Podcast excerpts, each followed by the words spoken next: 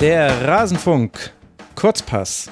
Wir wollen endlich mal wieder auf die europäischen Top-Ligen blicken. Es wird die allerhöchste Zeit für die erste Ligatour dieser Saison 22-23. Und die hört ihr jetzt hier in Rasenfunk Kurzpass 227. Ich begrüße euch ganz herzlich hier im Rasenfunk Kurzpass. Hallo, liebe Hörerinnen und Hörer. Mein Name ist Max Jakob Ost. Wir sprechen hier über die europäischen äh, Top-Ligen und haben deswegen auch wieder eine ganze Reihe von tollen Gästen hier. Ich begrüße zum einen Alexi Menüsch. Hallo, Alexi. Hallo zusammen. Hattest du einen schönen Sommer? Äh, ja, kurz Urlaub gemacht im Juni und dann schon die Vorfreude auf diese fantastische Saison mit fast jeden Tag Spiele überall. Man weiß nicht, ob man da ein Müh Ironie gerade nee, rausgehört hat. Ich bin froh, je mehr Spiele in der Champions League, desto besser. Ja, das, das, stimmt natürlich. Für freie Sportjournalistinnen und Journalisten ist das genau. sehr gut. Ähnlich wird es wahrscheinlich bei Hendrik Buchheister sein, wobei der hat ja jetzt eine, eine seltsame kurze Pause bekommen. Hallo Hendrik, wie geht's dir? Hi Max, vielen Dank für die Einladung. Ja, mir geht's gut. Wir hatten uns ja im Sommer gehört, ähm, am Ende der mhm. EM der Frauen, ähm, die ich gemacht habe. Das war, das war cool. Und ähm, genau, jetzt läuft der, der Betrieb schon wieder auf, äh, auf vollen Touren. Läuft wieder auf vollen Touren. Also war das jetzt kein Wochenende zum Durchnaufen, was dir da beschert wurde durch das Ableben der Queen? naja, ist jetzt mal ab, ab von der Queen ist es ja auch okay, wenn mal kein Wochenende Fußball ist, das passt schon. okay, das hast du diplomatisch bestmöglich ausgedrückt. Es hat sich viel weniger despektierlich angehört als meine Formulierung. Äh, Chapeau dafür, Hendrik. Und ich begrüße neben mir sitzen Christian Bernhard. Schön, Christian, dass du hier bist. Wie war dein Sommer? Hallo in die Runde. Ja, schön war er. Und irgendwie ist jetzt das Gefühl mit den ganzen englischen Wochen, die wir jetzt ja schon seit äh, ein paar Dingen haben, dass die Saison irgendwie schon wieder ewig läuft. Ja. Eigentlich hat sie gerade erst angefangen, aber man ist schon wieder voll drin.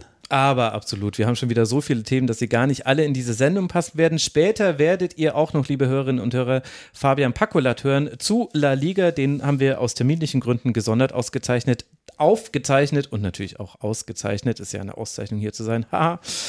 Das werdet ihr hören. Aber jetzt wollen wir beginnen und ein bisschen zwischen den Ligen herumspringen. Jeder der Gäste hat mir drei Themen mitgebracht. Und Alexi, du darfst mal mit deinem ersten beginnen. Du möchtest uns von einer Sensation erzählen. Und diese Sensation, sie rangiert nach sieben gespielten Spieltagen auf Platz drei und kommt aus Lens. Ja, der Racing Club de Lens ist die, war schon letzte Saison übrigens bei uns ein Thema, weil diese Mannschaft aus dem äh, Norden Frankreichs, 98 Meister, schon damals sensationell gewesen. Ähm, war schon letzte Saison im äh, ersten Tabellendrittel und ist nur an einer Europapokal-Qualifikation am allerletzten oder in der allerletzten Minute gescheitert, am letzten Spieltag gegen Monaco, ähm, weil da hätte man einen Sieg gebraucht und das ging 2-2 aus und mit einem Sieg wäre Lens Fünfter geworden. Also man sieht schon, dass der, dass diese Mannschaft, die erst vor zwei äh, Jahren aufgestiegen ist, nach, äh, ich glaube, drei oder vier Jahren der zweiten Liga wieder gut angekommen ist in der, in der Ligue 1. Das ist für mich vergleichbar mit Union Berlin von der Spielweise, äh, von der Entwicklung, von den äh, finanziellen Möglichkeiten. Ich glaube, bei allem Respekt, dass die Stimmung äh, im Stade Felix Bollard noch ein Stück besser ist als äh, in Berlin, äh, auch wenn es Berlin fantastisch ist, wie ja, ja, Bayern ja. sehen konnte. Aber da ist noch ein Stück, da müssten noch ein bisschen äh, arbeiten. Also da ist in Lens vielleicht mit Marseille äh, die beste Stimmung Frankreichs. Und ähm, ja, die einen sagen, es wäre nicht gut für die Konkurrenzfähigkeit äh, Frankreichs, wenn Lens in die Champions League mal äh, einziehen äh, sollte, aber für die Stimmung auch auswärts sind ganz immer dabei. Also es ist eine kleine Stadt, wo der Fußball einen sehr wichtigen Platz eingenommen hat und in dieser Hinsicht wäre Lens eher mit Schalke vergleichbar. Und diese Mannschaft steht völlig zu Recht da oben. Also die haben nicht nur überrascht äh, von den Ergebnissen her, sondern auch von der Spielweise, bieten einen, einen attraktiven Fußball. Und noch eine weitere Parallele sehe ich zu Union oder Freiburg übrigens, ist, dass man äh, immer wieder die besten Spieler verkauft, wie jetzt im Sommer Ducouré zu Crystal Palace, wie der Ex-Bielefelder Jonathan Klos nach äh, Olympique Marseille oder äh, Kalimuendo, der Stürmer, der von PSG ausgeliehen war und jetzt für Rennes auf Torejagd gehen. Nichtsdestotrotz ist die Mannschaft noch besser als letzte Saison. Man hat sich da klug verstärkt. Mhm. Schon beim Trainingsauftakt wie die Unioner hatte man fast alle Neuzugänge eingepackt.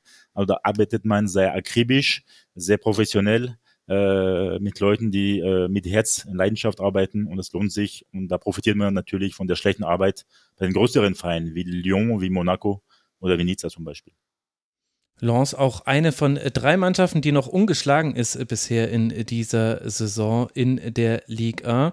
Jetzt hast du so viele Vergleiche bemüht, unter anderem ja mit Union Berlin. Da wissen wir, da hängt viel am Trainer, dass das eben so geschafft wird, die Abgänge aufzufangen. Ähnlich ist es ja auch beim SC Freiburg mit Christian Streich.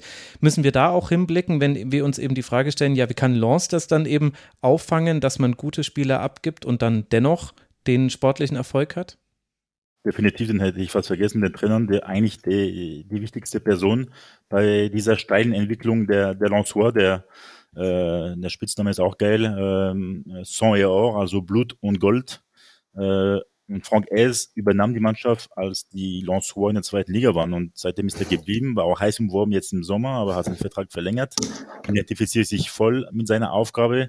Ähm, und äh, er hat auch sehr viel Macht, so dass er auch was zu sagen hat bei den Neuverpflichtungen oder bei Spielerverkäufen.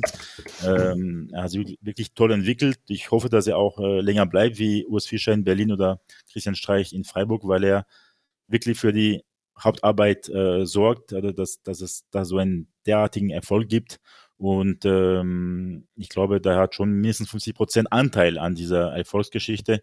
Und äh, wenn er es schafft, seine wichtigsten Spieler zu behalten, jetzt im, im, im Winter nach der WM, weil einige werden auch äh, heiß umworben sein, dann ist wirklich für Lens in dieser ja, merkwürdigen Saison wegen des komischen Spielplans einiges drin. Und ich meine nicht nur Top 5, sogar sogar Top 3. Äh, wichtigste auch, oder eine wichtige Sache war auch bei, beim Racing, dass man der Spiel, Spieler schlechthin äh, halten konnte mit Seko Fofana, vielleicht mhm. der beste Mittelfeldspieler Frankreichs momentan. Tut mir leid, Christian, aber ein Stück besser als Verratti, zumindest in puncto Disziplin. Und es ist aber nicht schwer. Äh, willst du mir du kannst es nicht sehen, aber er wetzt die Messer gerade schon. ja, ich sehe ihn gerade. äh, ich habe eine kleine Kamera installiert bei dir, äh, Max. Jetzt wundert Und, mich gar nichts ähm, mehr. auf jeden Fall Seko Fofana war umworben von Olympique Marseille, aber auch von PSG mal. Und am allerletzten Spieltag, am 31. August, gab es einen fantastischen Empfang äh, mit äh, ein, ein, Lichtspiel im Stade Félix Bollard nach dem Sieg gegen Lorient. Und da kam äh, Fofana, der bei diesem Spiel äh, nicht eingewechselt wurde, weil noch leicht verletzt, mit einem Trikot drauf stand 2025. Also mhm. er hatte gerade verlängert und das spricht einfach Bände, was da abgeht in Lens. Also diese Sensation wird nur andauern. Das ist auch, glaube ich, schon eine gute Nachricht für den französischen Vereinsfußball. Lens aktuell auf Rang 3 mit fünf Siegen, zwei Unentschieden, also wirklich ganz hervorragend gestartet in diese Saison. Da kann man mal einen Blick drauf werfen, liebe Hörerinnen und Hörer. Dann lasst uns mal in die Premier League kurz springen. Äh, Hendrik, da gab es ja nicht nur äh, alles, was wir schon mal kurz angerissen haben mit der Queen, sondern auch schon den ersten Trainerwechsel, der hier in Deutschland für großes Aufsehen äh, gesorgt hat. Kannst du uns da mal mit reinholen? Warum musste letztlich Thomas Tuchel beim FC Chelsea gehen? Ich dachte, wir sprechen über Scott Parker bei Bournemouth, äh, aber es geht um Thomas Tuchel, genau. Äh, Thomas Tuchel musste gehen nach der Niederlage in Zagreb in der Champions League. Ähm, und das ist gar nicht mal so überraschend, wie es vielleicht auf den ersten Blick ähm, erschien, weil über den Sommer mit den neuen Eigentümern schon so ähm, dieses ein oder andere Murren zu hören war, also von Tuchel selbst über den Zustand des Kaders, über die Transfers, die ähm, nicht schnell genug ähm, gegen die Vorbereitung lief, auch sportlich insgesamt nicht gut.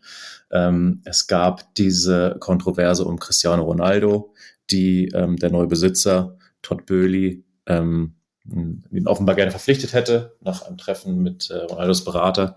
Tuchel war dagegen, hat sich im Endeffekt auch durchgesetzt, aber das hat ähm, ganz offenbar auch dazu beigetragen, dass das Verhältnis zwischen äh, Besitzer und Trainer ähm, sich verschlechtert hat. Ähm, so, und was, was, ähm, was, was dann dazu kam, ist, dass die Saison natürlich sportlich nicht ähm, so lief, wie man sich das erwartet hat. Das ist aber gar nicht mal der Hauptgrund. Also es ist wohl so, dass ähm, die Besitzer um eben Todd Böhli schon vor dieser Niederlage gegen Zagreb entschieden hatten, Tuchel abzulösen. Man hat sich dann äh, so hieß es dann in der offiziellen Mitteilung, ähm, hat man als Begründung angeführt, man ist jetzt 100, Jahr, äh, 100 Tage, äh, mhm. als sind die, sind die neuen Besitzer im, im Amt und es ist ein guter Zeitpunkt, um diesen Wechsel vorzunehmen. Um das ist natürlich so ein bisschen, ja. super.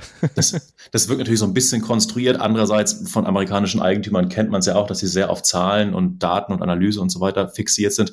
Von daher ähm, kann das schon stimmen und im Endeffekt das Sportliche ist, wie gesagt, jetzt nicht der, der ähm, Hauptgrund gewesen, sondern dass es ähm, halt ganz offenbar bei den Besitzern die Erkenntnis gab, dass Thomas Duchel halt nicht der Trainer ist, mit dem man langfristig dieses ähm, Projekt bei Chelsea voranbringen will. Äh, man hat es bei Tuchel so ein bisschen gemerkt in den letzten Wochen. Er wirkte sehr, ähm, wirkte leicht reizbar, sehr emotional. Ähm, Szenen von diesem Spiel gegen Tottenham haben wahrscheinlich noch einige ähm, einige noch vor Augen, wo Der, dann Antonio nennen wir es Conte, Handschlag mit Antonio Conte. Diesen, diesen, diesen, genau, also wo die sich halt beinahe geprügelt hätten nach dem Spiel. Ja, Christian betzt ähm, schon wieder die Messer. Ich weiß gar nicht, was da los ist. und das ist jetzt, was man ähm, von Thomas Tuchel ja nicht unbedingt ähm, so kennt. Ähm, dazu äh, kam auch noch, dass es in dem Verein ja einige Umbauten gab seit dem, mhm. ähm, seit dem ähm, Wechsel der Besitzer. Also Marina Granowskaja, die Sportdirektorin oder de facto Sportdirektorin, ähm, ist, ist gegangen, Bruce Buck, der Präsident, ist gegangen, äh, der internationale Chefscout ist ebenfalls gegangen, ähm, Peter Tschech ist gegangen, äh, sportlicher Berater, ähm, zu dem Tuchel einen guten Draht hatte, genauso zu Granovskaya und da hat er sich auch im Sommer mehrmals geäußert, dass das jetzt alles nicht unbedingt so nach seiner Vorstellung ist, ähm, wie der Club umgebaut wird. Von daher ähm, ist es in letzter ähm, Konsequenz erwartbar gewesen, dass die Besitzer diesen äh, diese Entscheidung treffen. Was mhm. so nicht zu erwarten war, ist der Zeitpunkt. Mhm. Also man hat eine Transferphase, die gerade zu Ende gegangen ist, wo Chelsea mehr Geld ausgegeben hat als jemals ein Verein zuvor in der Transferperiode, äh, nämlich umgerechnet mehr als 300 Millionen Euro. Ähm, und einige Transfers waren ja, ganz offensichtliche Tuchel-Transfers. Also das beste Beispiel natürlich Aubameyang, den man ähm, geholt hat aus, aus Barcelona. Von daher, das ist ein bisschen, das ist äh, das ist ein bisschen wild, dass man diese Transferphase mit dem Trainer bestreitet, ihn großen Einfluss auf diese Transfers ausüben lässt und dann eine Woche danach ihn entlässt. Also der Zeitpunkt ist, ist seltsam, aber die Tatsache, dass er entlassen wurde, ist, ähm, ist wie, wie schon gesagt, gar nicht so überraschend, wie es vielleicht auf den ersten Blick wirkt. Ja, es scheint einen Kulturwandel zu geben, äh, tatsächlich mit den neuen Besitzern. Da gab es ähm, eine ganze Reihe von Artikeln für, in denen das äh, erklärt wurde. Du hast ja auch gerade nochmal die anderen Namen genannt, die auch nicht mehr bei Chelsea sind, die da waren. Und äh, unter anderem soll wohl Thomas Tuchel auch viel mehr in Meetings gebeten worden sein von den Besitzern, wo er dann gar nicht immer selbst hingegangen ist, manchmal auch seine Assistenten geschickt hat, weil er gesagt hat, ich möchte auch mal coachen. Und es gibt zumindest das Gerücht, dass da auch mal eine 4-4-3-Formation auf der Tafel angemalt worden wäre. Also es gibt auch noch eine gewisse Distanz zum Fußball, sage ich mal, der neuen Besitzer. Ja, das ist so. Also die, diese Böhli-Gruppe, die sind fachfremd. Die, ähm, das sind keine Fußballexperten. Die sind in, äh, in den USA beteiligt an den LA Dodgers aus der Major League Baseball, an den LA Lakers aus dem Basketball. Ja, unter anderem im Fußball sind die neu und müssen sich halt erstmal einfinden. Und dieses Beispiel äh, von der 4-4-3-Formation, ähm, ähm, was im Athletic, glaube ich, stand und vom mhm. Verein dementiert wurde, aber es ist halt auch in der Welt ähm, macht das natürlich, illustriert es natürlich sehr, sehr gut, dass diese Besitzer halt äh, sich im Fußball erst noch, erst noch einfinden müssen. Und ähm, du sprichst es an, es soll einen Kulturwandel geben, also dass der Trainer auch stärker eingebunden ist in Diskussionen, in, ähm, wenn es zum Beispiel um Spielertransfers geht, wenn es um Spielweisen geht. Tuchel musste sich offenbar auch, ähm, musste auch seine Taktik wohl erklären, den neuen Besitzern und, und da, da gab es auch einen Austausch, also so sehen das die Besitzer. Tuchel ähm, hat das wohl eher als, als Eingriff in seine Arbeit empfunden. Und man weiß ja auch von Thomas Tuchel, dass er jemand ist, der sich am liebsten auf den, auf die Arbeit auf dem Platz, auf dem Trainingsplatz konzentriert und den, alles andere, was im Verein so vor sich geht, ähm, dann auch anderen Leuten überlässt. Also es gibt ja dieses berühmte Beispiel aus der, ähm, aus der Tuchel-Biografie, von äh, Daniel Meuren und Tobias Schächter. Sehr, sehr, sehr, sehr gutes Buch, sehr, sehr lesenswert, wo Christian Heidel erzählt, dass man Tuchel wohl mal gebeten hätte oder ihm mal angebracht hätte, vielleicht so ein bisschen mehr wie Jürgen Klopp, auch äh, mit den Fans zu interagieren und so weiter. Und da ist Tuchel halt offenbar durch die Decke gegangen, weil, ähm, also erstens diese Klopp-Vergleiche mag er natürlich nicht und zweitens, er hat aber auch sagt, so meine Arbeit ist auf dem Trainingsplatz und das scheint halt auch ein Problem gewesen zu sein mhm. jetzt mit den neuen Besitzern bei Chelsea. Und es ist, es ist interessant, dass du sagst, es soll einen Kulturwandel geben ähm, und den soll es auch geben, aber dass der erste Schritt auf dem Weg zu diesem Kulturwandel eigentlich so typische Chelsea Abramovic-Kultur ist, nämlich nach, äh, nach relativ kurzer Zeit. nach, nach relativ kurzer Zeit einen ja unbestritten erfolgreichen Trainer zu feuern und äh, direkt den neuen zu holen. Ähm, das ist das ist natürlich so ein bisschen so ein Widerspruch. Allerdings der neue Mann, den Chelsea verpflichtet hat, äh, Graham Potter, zuletzt bei Brighton und of Albion gewesen, ist dann natürlich schon jemand, der diesen Kulturwandel, diesen angestrebten, postulierten Kulturwandel sehr, sehr gut personifiziert, weil Potter jemand ist, der für seine langfristige Arbeit bekannt ist, der dafür bekannt ist, etwas aufzubauen, ähm, der dafür bekannt ist, einen starken Fokus auf die menschliche Entwicklung der Spieler zu legen. Ähm, es gibt dieses berühmte Beispiel aus seiner Zeit bei Östersund, dass er ähm, seine Spieler hat Schwanensee aufführen lassen. Mhm. Das wird er bei Chelsea natürlich nicht tun. Ähm, aber es ist ein ganz anderer Trainertyp und auch ein ganz anderer Mensch ähm, als und man, Tuchel. Und man und, muss dazu sagen, er hat Schwanensee aufführen lassen, also jetzt nicht mannschaftsintern, sondern vor Publikum, weil das quasi Teil eines kulturellen Abends für die Stadt Östersund war, für die Region Östersund. Genau, also was genau was was Graham Potter macht, ist, dass er versucht, seine Spieler ähm, so gut es geht auch mal aus ihrer Komfortzone zu holen, ähm, was halt eben zur menschlichen Weiterentwicklung der Spieler beiträgt, aber auch dazu, dass man äh, halt eben auf dem Platz möglicherweise auch mal auch mal Risiken geht und und, und Selbstvertrauen hat. Ähm, und das hat er gemacht in Östersund. Das wird er bei Chelsea nicht machen. Also er, ist, er weiß natürlich auch, Schade. dass da, ähm, ja, also wir, wir, werden sehen, aber es, also er weiß natürlich auch, dass äh, gewisse Methoden bei gewissen Vereinen auf einem gewissen Level funktionieren, aber halt nicht bei Chelsea. Und er ist auch insofern ähm, Novum bei Chelsea, weil Chelsea ja normalerweise große Namen ähm, verpflichtet äh, mit, mit vielen Titeln. Also Ancelotti war Trainer, ähm, natürlich José Mourinho, ähm, Gus Hidding mehrmals, Frank Lampard kann man sagen, hatte noch keine Titel, aber war natürlich auch ein großer Name, weil Vereinsikone. Das Graham Potter natürlich ähm, komplett anderer Trainer, der jetzt zum ersten Mal einen Verein in dieser Größenordnung trainiert und ähm, wie das ähm, mittelfristig funktioniert, wird sehr interessant zu sehen sein. Wir werden uns das äh, genau anschauen. Mit Graham Potter bei Chelsea auf jeden Fall viel, viel schon wieder los in der Premier League. Und ein bisschen was ist natürlich auch los in der Serie A, Christian. Da äh, grüßt uns Napoli von Tabellenplatz 1, auch wenn man mit Tabellen nach sechs Spieltagen natürlich noch vorsichtig sein muss. Wir haben gerade drei Teams, die 14 Punkte haben: Napoli, Atalanta und Milan. Das sind dann auch gemeinsam mit Juventus die insgesamt dann vier Teams, die noch ungeschlagen sind. Und gerade über Spallettis Napoli willst du gerne mit uns sprechen oder äh, uns davon erzählen. Was gibt es denn da so zu berichten? Ja, sehr gerne. Fangen wir mit Napoli an. Die haben es sich mehr als verdient. Ähm, kurzer Rückblick in den Sommer. Da war ja einiges an Skepsis da. Lorenzo Insigne weg, der Kapitän, Identifikationsfigur, Koulibaly weg, Dries Mertens weg, äh, Ospina im Tor weg. Also nicht nur sehr wichtige Spieler, sondern auch ganz klar das Führungsgremium eigentlich mhm. der Mannschaft. Äh, und dementsprechend, ich war auch ziemlich skeptisch, ob, ob sie das einfach aufgefangen kriegen. Und ja, jetzt sind wir zwar erst nach sechs Spieltagen, ist klar, brauchen wir alles nicht so hochhängen, aber es scheint so aus, als hätten sie es aufgefangen bekommen. Ähm, klar, das 4-1 gegen Liverpool äh, sticht da extrem raus. Da hat man gesehen, äh, welche Spielfreude, ja, welche guten Abläufe Napoli immer noch hat. Und da sind wir dann eben bei Spalletti, ja. denn der Trainer ist ja gleich geblieben. Mhm. Und äh, ich finde, dass diese Saisonstartphase wieder ganz eindeutig zeigt, dass Spalletti ein sehr, sehr, sehr, sehr guter Fußballlehrer ist. Denn wenn man sich Napoli anschaut, sowohl letzte mhm. Saison als auch jetzt, du erkennst eine ganz klare Idee, sehr gute Abläufe, wirklich spielerisch mit Ball, da ist viel Spielfreude da. Wenn du dir dieses Mittelfeld Lobotka, Angesa anschaust, die haben Liverpool auch ein paar, äh, wie die, die da auch im Zentrum dominiert haben. Also ähm, das spricht schon sehr vieles für Spalletti einfach, weil Spalletti auch immer wieder mal kritisch beäugt wird und gerade wenn es dann vielleicht darum geht, dass vielleicht den Schritt, den er noch machen muss, wenn seine Mannschaft in Titelnähe ist, dass man dann vielleicht auch diese mentale Härte hat, das auch durchzuziehen. Napoli war ja vergangene Saison auch ziemlich lang äh, oben mit dran und hat dann mhm. eigentlich in einer Phase abreißen lassen, wo es nicht zu erwarten war, wo dann die Mailänder davongezogen sind.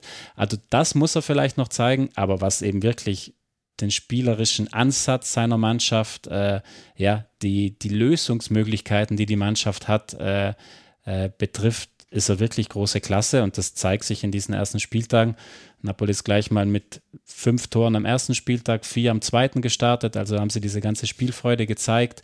Ähm, sind jetzt, haben gerade jetzt am Wochenende, es war ein ganz wichtiges Spiel, weil logisch nach diesem euphorischen Liverpool-Abend war mhm. ja klar, wurden alle gefeiert und äh, Spalletti hat gleich gesagt, so, das müssen wir jetzt aber halt regelmäßig abrufen und dann hast du gleich ein Heimspiel gegen Spezia, was so ein kleiner Stolperstein sein könnte und ja, was machen sie? Sie tun sich lange schwer, aber sie gewinnen es in der 89. Weil Raspadori das Tor noch macht und das, glaube ich, zeigt so einen kleinen Reifeprozess, den die Mannschaft auch ähm, weiterhin nimmt. Und wie gesagt, die fußballerischen äh, Tatsachen, äh, Qualitäten sind da und ja, müssen wir jetzt logisch noch auf ein, zwei Personalien eingehen, denn mhm, einer eben, genau. wie gesagt, äh, den hatten wahrscheinlich die wenigstens auf dem Zettel. Äh, Lorenzo Insigne war weg, diese Position links außen war frei. Und dann kommt ein gewisser Quara Quaracchelia. Äh, Danke, nach, dass du das machst. Nach Neapel. Und ja, wir können jetzt sagen, ein paar Wochen später ist Quaramania in Neapel uh. ausgebrochen. Äh, ja, es gibt auch schon so Wortspielchen überraschenderweise wie Quaradonna. Ich glaube, die würde ich jetzt mal vielleicht ein bisschen hinten anstellen. Wortspiel im Fußball ist sowieso das Schlimmste überhaupt. Ja, ähm, aber Fakt ist, der junge Georger eingeschlagen wie eine Eins. Also wirklich mutig, brutales Eins gegen Eins, Abschlussstärke, glaube ich, nach zwei Spieltagen schon, auch schon drei Tore, eins mit links, eins mit rechts, eins bei Kopf. Äh, ja, Liverpool erinnert sich auch noch ganz gut an ihn ähm, in mhm. diesem ersten Spiel. Also der ist sozusagen das neue Gesicht, das Gesicht, das sicherlich die wenigsten auf dem Zettel hatten, aber das zeigt, dass Napoli eben auch was Scouting und so betrifft. Da ist Sportdirektor Giuntoli, der sicher nicht oft genannt wird, aber der da im Hintergrund eine sehr, sehr gute Arbeit macht. Und ja, Dementsprechend ist Quaratschkili da das, neues, das neue Gesicht. Lobotka haben wir angesprochen, Angisa. Äh, zentral in der Abwehr auch ganz wichtig. Äh, Koulibaly ist er weg und Koulibaly war mehr als äh, ein wichtiger Innenverteidiger. Il Comandante, wie Spalletti ihn genannt hat. Also war wirklich die tragende Figur eigentlich der Mannschaft. Und da haben sie Kim geholt aus der Türkei. Und der ist physisch ähnlich und hat sich auch schon wunderbar eingefügt. Klar, das müssen wir auch noch über einen langen Zeitraum beobachten, aber mhm. er und Rama Rahmani haben sich sehr gut gefunden. Bei Rahmani war die Frage, ob der das jetzt schafft, äh, nachdem ja Koulibaly, der ihn ja so mitgezogen hat, wenn er jetzt so ein bisschen die Führungsrolle übernimmt. Ja, hat er bisher geschafft. Kim auch schon zweimal getroffen, stark bei Offensivstandards.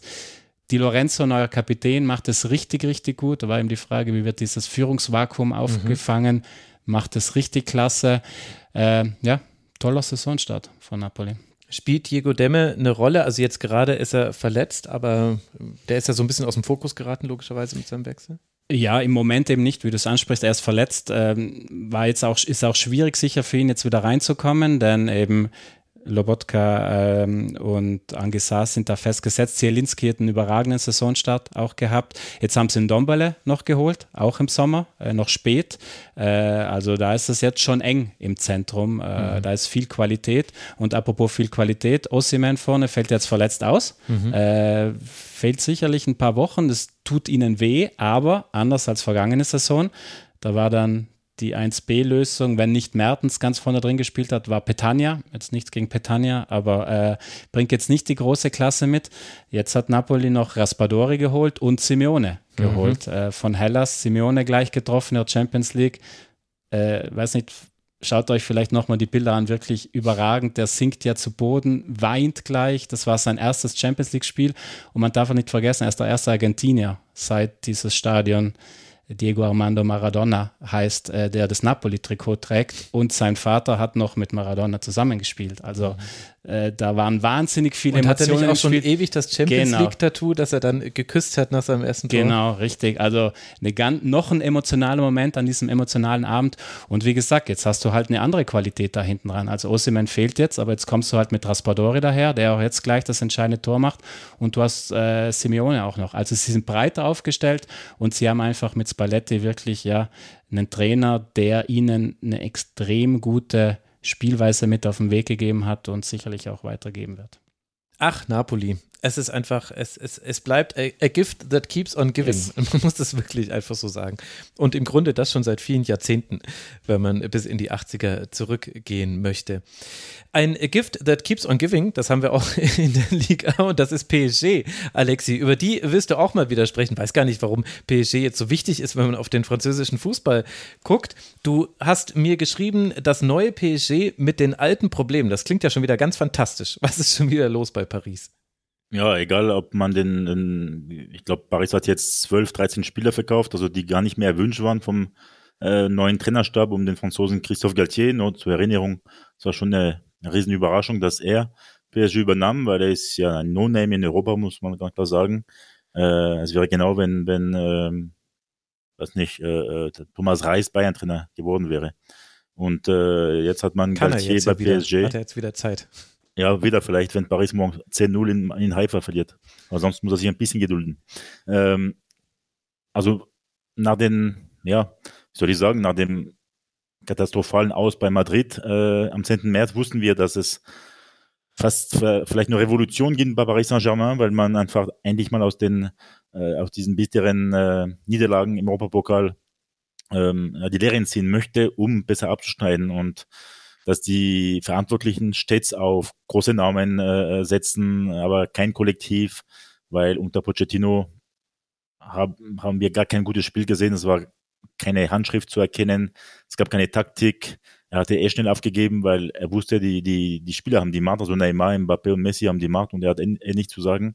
Die, Spiel, die Spieler kamen zu spät zum Training äh, oder gingen ihm, äh, ja klar, fast jeden Tag und vielleicht in einem betrug, betrunkenen Zustand wie bei Neymar, das ist auch Bitte? Äh, bewiesen worden. Ja, kennst du die Geschichte nicht? Nein, nee, ja. ich, und ich der hat halt die ganze Nacht zum Beispiel. Äh, das ja, ist nachgewiesen, Nacht, oder wie? Ja, ja, das ist ja bekannt. Brauchst nur in seinen Augen schauen. Und äh, auch wenn er die ganze Nacht halt Pokern spielt oder also alles andere als professionell. Und das haben die Entscheider aus Doha mitbekommen und äh, da wollten die einfach ähm, ja, eine, gewisse Revolution einführen, um oder damit Paris Saint-Germain näher an seinem Hauptziel kommt, nämlich den Champions League Triumph, aber auch damit sein mhm. Image besser wird, weil wie du weißt, hoffe ich zumindest, äh, nach dem Aus in Madrid da im März. Danach gab es ja einen Streik der Fans gegenüber ja. den Spielern, aber auch den, den, den, dem Verein, weil man äh, nicht einverstanden war, dass sich diese großen Stars nicht mit dem Verein identifizieren, dass sie nichts wissen über den Verein, über seine Geschichte, seine Vergangenheit, äh, dass äh, sie bei Ballverlust äh, stehen bleiben gegen Real Madrid, dass die bei ähm, beim 1-1 in Madrid beim Benzema-Ausgleich komplett den Faden äh, verloren haben, dass die ähm, auseinandergefallen sind, obwohl, noch, obwohl die noch qualifiziert waren. Mhm. Und ähm, das war eine, oder ist eine alte PSG-Krankheit. Und deswegen hat man dann gesagt, ja, also wir haben eh einen zu üppigen Kader, zumindest äh, quantitativ. Ich nenne nur äh, Draxler, Kehrer äh, aus deutscher Sicht, die einfach beim neuen Trainerstab keine Rolle spielen. Also das war schon die Herkulesaufgabe vom vom neuen Sportdirektor Luis Campos, äh, diese Spieler loszueisen und beziehungsweise äh, zu verkaufen und dafür dann, ja, ich sage mal vier, fünf, sechs Spieler, die nicht den ganz oder den klangvolleren Namen haben, aber die Fleiß, fleißig sind, die, die viel arbeiten, die sich für die Mannschaft zerreißen. Und deswegen hat man ähm, Spieler geholt wie Fabian Luis, wie Soler, ähm, Renato Sanchez am Ende des Transfermarktes äh, und auch Ekitike, der neue französische Hoffnungsträger im Sturm, äh, damit man ein bisschen bescheidener auftritt und damit auch der Kader besser ja, gestaltet ist, um, um äh, wie gesagt, auch ein besseres Image zu haben. Und äh, Galtier, der sehr bekannt ist dafür, dass er bodenständig ist, äh, ein, ein Fußball besessen, eh Detail äh, besessen, aber der hatte noch nie so eine Mannschaft trainiert, mit so vielen Stars, mit, äh, er hat auch, oder er bestreitet heute oder morgen Abend in der Champions League sein achtes Champions League Spiel. Bis jetzt hat er äh, fünf davon verloren. Und äh, das war mit Lille klar. Äh, aber er muss sich erst einmal den Respekt verschaffen, den Stars. Bis jetzt läuft es ganz gut. Aber wie man gesehen hat, beim Elfmeter gegen Montpellier in der Liga gab es wieder einen Streit zwischen Mbappé und Neymar, weil ist der Schütze Nummer eins, also Egos ohne Ende. Äh, heute Morgen haben wir erfahren, dass Mbappé doch nicht für drei Jahre verlängert hat, sondern für zwei Jahre plus eins. Das heißt, dass er im kommenden Sommer ähm, wieder heiß umworben wird. Ja, und äh, das, das fängt wieder an und dann mhm. Äh, werden die, die, die, die PSG-Verantwortlichen eh es wieder schaffen, mit ihm zu verlängern. Ähm, aber wahrscheinlich erst Ende August, nachdem die Liga schon äh, losgestartet ist. Also es bleibt, es ist und bleibt ein, ein Zirkusverein, auch wenn äh, ja, der neue Trainerstab versucht, äh, es besser hinzukriegen. Es ist auch gut, glaube ich, auch da weiß vielleicht Christian mehr über die, diese Person, aber dass Leonardo weg ist, der Sportdirektor, ist auch für Paris Saint-Germain ein Segen, weil er auch für viel Unruhe im Verein gesorgt hat. Er hat für die Thomas Tuchel-Entlassung gesorgt. Äh, er hat für die ganze Unruhe gesorgt, auch in der Mannschaft bei PSG. Und er hat es auch nie geschafft, irgendeinen Spieler zu verkaufen, während jetzt seine Nachfolger äh, zwölf auf einmal auf, das muss man auch noch äh, ganz kurz präzisieren zum, zum, zum Schluss, dass von diesen zwölf Spielern, glaube ich, sind elf ausgeliehen, ein Jahr ohne Option. Und zum Beispiel bei Julian Draxler, der kommt im, im kommenden Sommer zurück nach Paris mhm. und 80 Prozent seines Gehaltes übernimmt PSG. Eieiei. Na gut, ich meine, Geld ist ja nicht das Problem bei PSG. Aber ich sehe, was du meinst mit den alten Problemen und habe irgendwie so das Gefühl, über PSG werden wir noch das eine oder andere Mal hier sprechen. Im Rasenfunk, da werden wir gar nicht drum rumkommen. Jetzt wollen wir aber auch über ein Team in der Premier League nochmal kurz sprechen, das auch hin und wieder hier schon mal zur Sprache kam. Liverpool, Hendrik. Äh, steckt ein bisschen in der Krise. Zumindest war das äh, die Überschrift, die du diesem Segment äh, gegeben hast. In Zahlen bedeutet das, dass man aktuell nur neun Punkte hat nach sechs Spielen, zwei Siege, drei Unentschieden und eine Niederlage. Was ist los bei Liverpool? So ein bisschen am Rande hat man es ja, glaube ich, auch hier in Deutschland mitbekommen. Es gab einmal einen riesigen hohen Sieg, aber sehr, sehr viel Stückwerk dazwischen. Ja, absolut. Also es gab äh, das 9-0 gegen Bournemouth, der erste Saisonsieg, ähm, der aber nicht darüber hinaustauschen konnte, dass der Saisonstart für Liverpool insgesamt ziemlich stottrig war, also mit zwei Unentschieden, mit einer Niederlage dann auch bei Manchester United, die davor, wir erinnern uns auch, äh, gerade 4 zu 0 in Brentford verloren hatten und zuletzt in der Liga 0-0 gegen Everton. Das kann man alles noch so ein bisschen abtun als ähm, schwieriger Start, so ein bisschen äh, Hangover noch von der letzten Saison, wo man ja jedes Pflichtspiel, was möglich war, äh, auch bestritten hat und im Endeffekt äh, zwei Spiele vom Quadruppel entfernt war und das dann halt aber nicht gewonnen hat. Also da gab es relativ, relativ viele ähm, Faktoren, die Liverpool so ein bisschen entlastet haben, plus natürlich die Verletzungssituation. Also gerade im Mittelfeld hat Liverpool viele Verletzte zu beklagen. Und das hat sich aber durch diese Niederlage äh, in Neapel 1 zu 4 hat sich die Sichtweise wirklich geändert und dass, äh, dass man jetzt halt nicht mehr sprechen kann von einem ja irgendwie schleppenden Start, sondern es ist halt eine ausgewachsene Krise. Jürgen Klopp selbst hat auch Alarm geschlagen, also hat jetzt gerade nochmal gesagt, äh, dass sie dass es eine Horrorshow war in Neapel, dass es das äh, schlechteste Spiel seiner seiner Amtszeit war. Hm. Ähm, kann man natürlich drüber streiten, ob das so ist. Also es gab ja auch unter anderem mal einen 2 zu 7 gegen Aston Villa ähm, in der, in der Corona-Saison. Ähm, aber feststellt halt, dass, feststellt halt, dass bei Liverpool, ähm, dass, äh, dass Liverpool in der Krise ist und äh, Jürgen Klopp hat auch gesagt, dass der Verein sich jetzt ein bisschen selbst äh, neu erfinden muss und da bin ich sehr gespannt, wie das passieren soll, weil ähm, die Transferphase ist bekanntlich geschlossen. Also man kann jetzt nicht noch irgendwie groß einkaufen. Der Kader ähm, ist, äh, der Kader ist der, der er ist. Man kann auch nicht äh, Spieler wie zum Beispiel Salah oder Van Dijk, also große Namen, kann man auch nicht einfach austauschen. Von daher, was Klopp wahrscheinlich gemeint hat, ist weniger eine Neuerfindung im personellen Sinne oder möglicherweise auch im, im taktisch-spielerischen Sinne. Da hat Jürgen Klopp auch schon gesagt, an dieser, diese hohe Verteidigung, für die er immer dann kritisiert wird, wenn es nicht läuft, wie gegen Napoli. Mhm. Ähm, da wird er, da wird er auch nichts dran ändern, weil es im Endeffekt die Basis für sein, für sein Spiel ist, für das, für das Gegenpressing, für die schnelle ähm, Rückeroberung des Balls. Da wird auch nichts dran geändert. Das heißt, was er mit dieser Neuerfindung meint, ist, glaube ich, so ein bisschen so ein Reset, ähm, was die, was die alten Werte betrifft und das, was Liverpool halt auszeichnet. Also eine hohe Intensität, ähm, dass man den Gegner in der ganzen Mannschaft früh anläuft, dass man die engen Duelle für sich gewinnt, äh, weil das nämlich alles so Sachen waren, die halt im Moment nicht zu sehen sind. Also Liverpool wirkte zuletzt äh, erstaunlich, erstaunlich matt und es hat diese, diese Energie gefehlt, die man von Liverpool kennt. Ähm, dazu kommt, dass äh, wichtige Spieler, Schlüsselspieler in der, in der Formkrise sind, also Salah, ich schon gesagt, ist seit seiner Vertragsverlängerung ähm, ist er, ist er ähm, nicht der, den man kennt, mhm. äh, wie man ihn kennt. Das ähm, hat sich jetzt auch zum Start dieser Saison fortgesetzt. Virgil van Dijk, der immer so ein bisschen die Aura des, des Unantastbaren und, und ähm, Makellosen hat. Äh, es gibt diese Statistik, dass er in 150 Spielen keinen einzigen Elfmeter verursacht hat. Jetzt hat er in sieben Spielen schon zwei verursacht, äh, gegen Fulham zum Start, gegen, gegen Fulham zum Start und gegen Neapel zuletzt.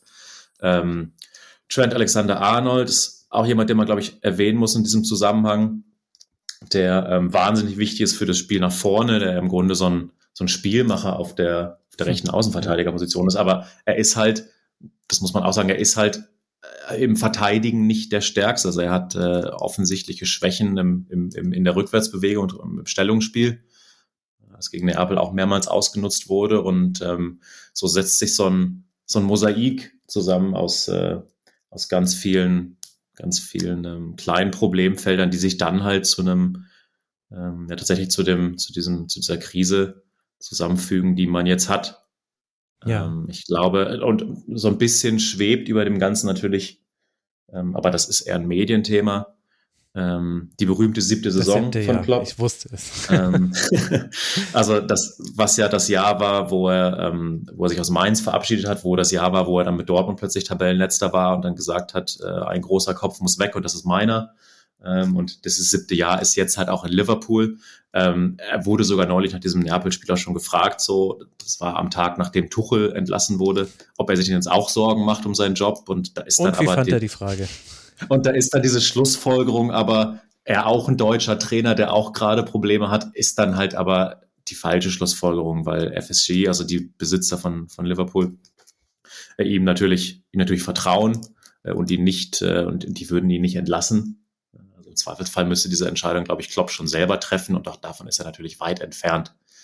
Ähm, es gab ja die Situation auch schon mal ähm, in der vorvergangenen Saison, ähm, die, die Titelverteidiger-Saison, wo es dann zwischenzeitlich diese berühmten, ich glaube, sechs waren es Heimniederlagen nacheinander gab gegen Brighton und Burnley und Fulham, ähm, wo er auch, wo er auch, ähm, auch ausgebrannt gewirkt hat. Und das ist halt jetzt nicht der Fall. Mhm. Ähm, so, von daher glaube ich schon, dass wenn jetzt die, wenn jetzt die verletzten Spieler zurückkommen, ähm, er natürlich alle Chancen hat, auch diese, das, was Liverpool halt ausgezeichnet hat, also diese Intensität, das auch wieder in die Mannschaft injiziert. Aber es ist, äh, es ist eine extrem inter interessante Phase bei Liverpool. Vielleicht gar nicht so überraschend, wenn man halt sieht, wie ähm, kräftezehrend die letzte Saison war. Ähm, und ähm, jetzt spielen sie ja heute gegen Ajax in der Champions League und das ist äh, plötzlich ein sehr, sehr wichtiges Spiel. Mhm. Wir werden äh, beobachten, ob man da auch so passive Phasen sieht wie gegen Napoli. Das äh, fand ich eigentlich mit am beeindruckendsten, neben dem also konterkariert mit der Spielstärke Neapels, dann aber auch eben die Passivität im Abwehrverbund. Ich weiß gar nicht, bei welchem der Tor war. Ich glaube, das war das 2 zu 0, was da gefallen ist. Da standen einfach drei Menschen, haben einfach gewartet, bis dann der tiefe Pass hinter die Kette endlich kam und dann dieses Tor erzielt werden konnte. Das war schon sehr, sehr viel. Wir gucken uns an, wie das weitergeht bei Liverpool. Wir werden jetzt äh, schnell League A und äh, Premier League noch abschließen, denn ihr beide habt noch Anschlusstermine. Christian, du musst dich ein bisschen gedulden, aber immerhin sitzt du bequem. Deswegen lass noch mal kurz äh, zu Alexi zurückgehen. Alexi, du hast noch ein letztes Thema mitgebracht. Ich denke, das wird auch die Menschen sehr interessieren. Der große Zirkus in Nizza. Und ich vermute, damit meinst du nichts Sportliches. Doch, eigentlich schon, aber ich meine nicht zumindest eine Karneval, weil den Karneval gibt es nicht nur in Köln, und in Düsseldorf auch in, in Nizza, vielleicht auf eine andere Art und Weise und äh, mit weniger Alkohol als in Deutschland. Ähm, Nizza hat einen reichen Eigentümer mit Ineos, Engländer. Die wollten Chelsea kaufen für ein paar Milliarden Euro. Mhm. Haben jetzt in Nizza, glaube ich, äh, keine 100 Millionen äh, ausgegeben, um den Verein wieder zu kaufen. Dann gab es auch Gerüchte vor wenigen Wochen, dass die Manchester United kaufen wollten. Also das sorgt alles für Unruhe. Man weiß nicht wirklich, was diese Engländer wollen. Äh, dann hat man äh, Lucien Favre installiert. Das haben aber nicht die Engländer gemacht, sondern der Präsident Jean-Pierre River, der den äh, Lulu sehr gut kennt aus seiner ersten äh, Zeit, also zwischen Gladbach und Dortmund, wo Favre eigentlich gute Arbeit geleistet hatte in der Côte d'Azur. Erste Saison gleich Platz 3 erreicht äh, nur Neapel, glaube ich, gescheitert in der Champions League Qualifikation. Äh, und danach, ja, die zweite Saison, wie schon überall, wo er vorher war, bei Hertha, bei Dortmund lief es schlechter. Und dann ging er nach zwei Jahren, vor allem, weil er sein Traumangebot endlich erhielt und nach Dortmund zog.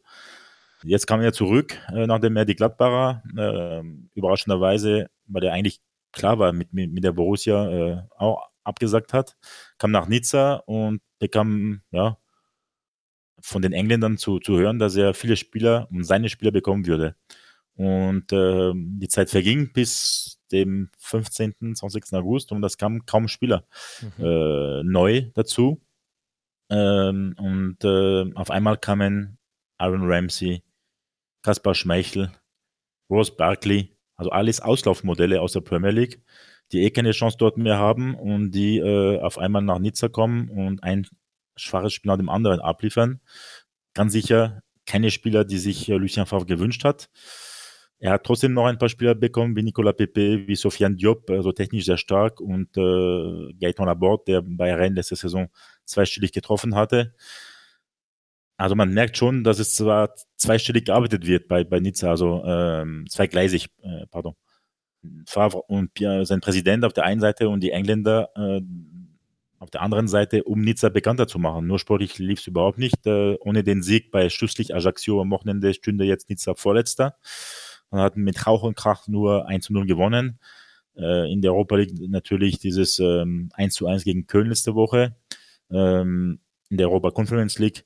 Ähm, man, man weiß nicht, in welche Richtung es geht bei Nizza. Man war schon mit großen Hoffnungen gestartet, als die Engländer kamen, Ineos, weil die haben sehr viel Erfolg gehabt äh, beim Segeln oder in der Formel 1.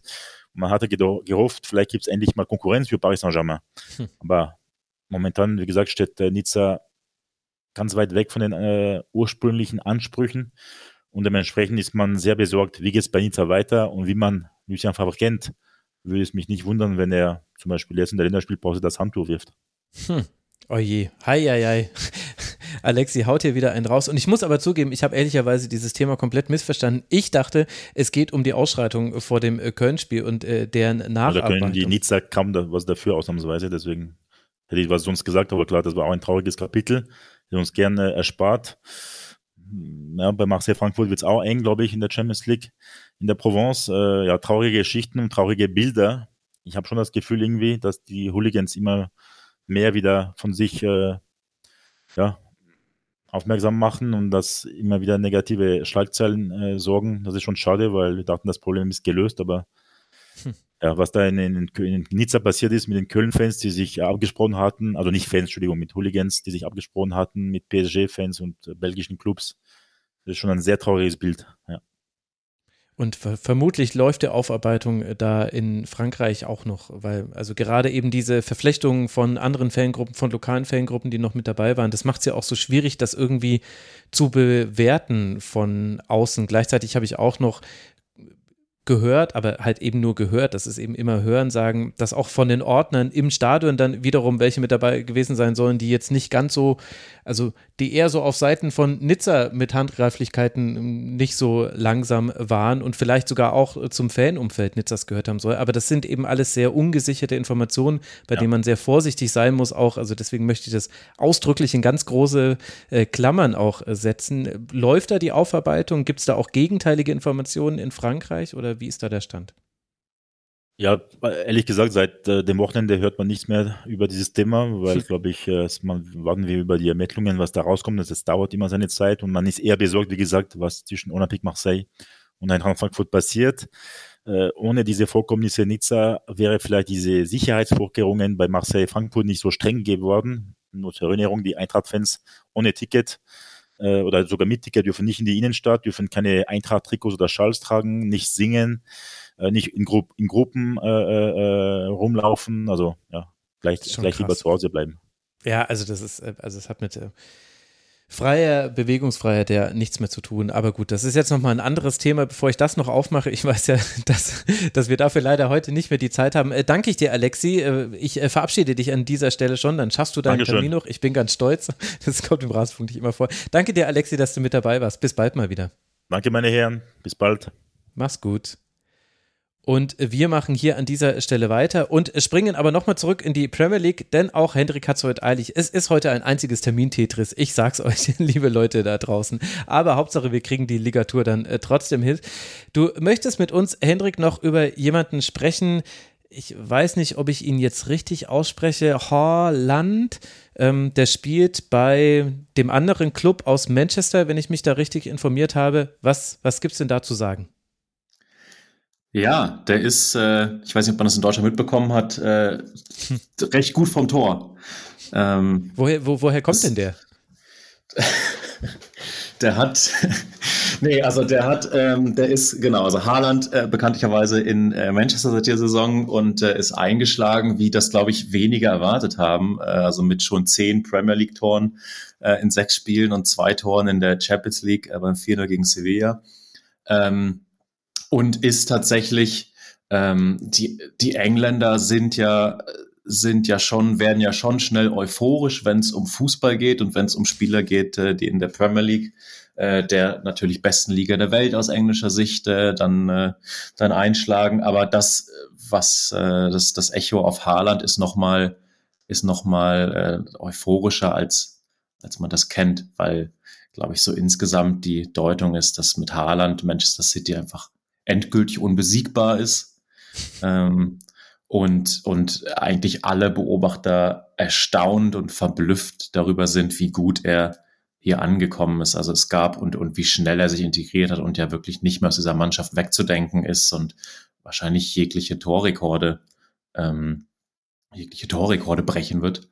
Ähm, es gab ja vor der Saison äh, den Supercup, den Community Shield gegen Liverpool Liverpool 3-1 gewonnen hat, wirkt auch schon wieder sehr, sehr lange her. Ja. Und da hatte, das war Haalands äh, Pflichtspieldebüt. Ähm, also das gilt ja als Pflichtspiel und da hat er ziemlich schwaches Spiel gehabt, also war kaum am Ball. Äh, Kevin De Bruyne hat dann auch mal so eine ähm, frustrierte Handbewegung in seine Richtung gemacht und hat dann auch zwei große Chancen vergeben, Haaland. Und da war das dann. Gibt's ja äh, alles nicht. Das ist ja. genau, und da, da war dann aber schon so ein bisschen äh, das Medienecho, so ja, muss mal schauen, ob das mit Pep Guardiola zusammenpasst und diese vertikalen Läufe hinter die Abwehr, die Haaland auszeichnet, das ist ja auch gar nicht Guardiolas Spiel, der ähm, auf Ballbesitz und den Ball halten und viele Pässe und so weiter.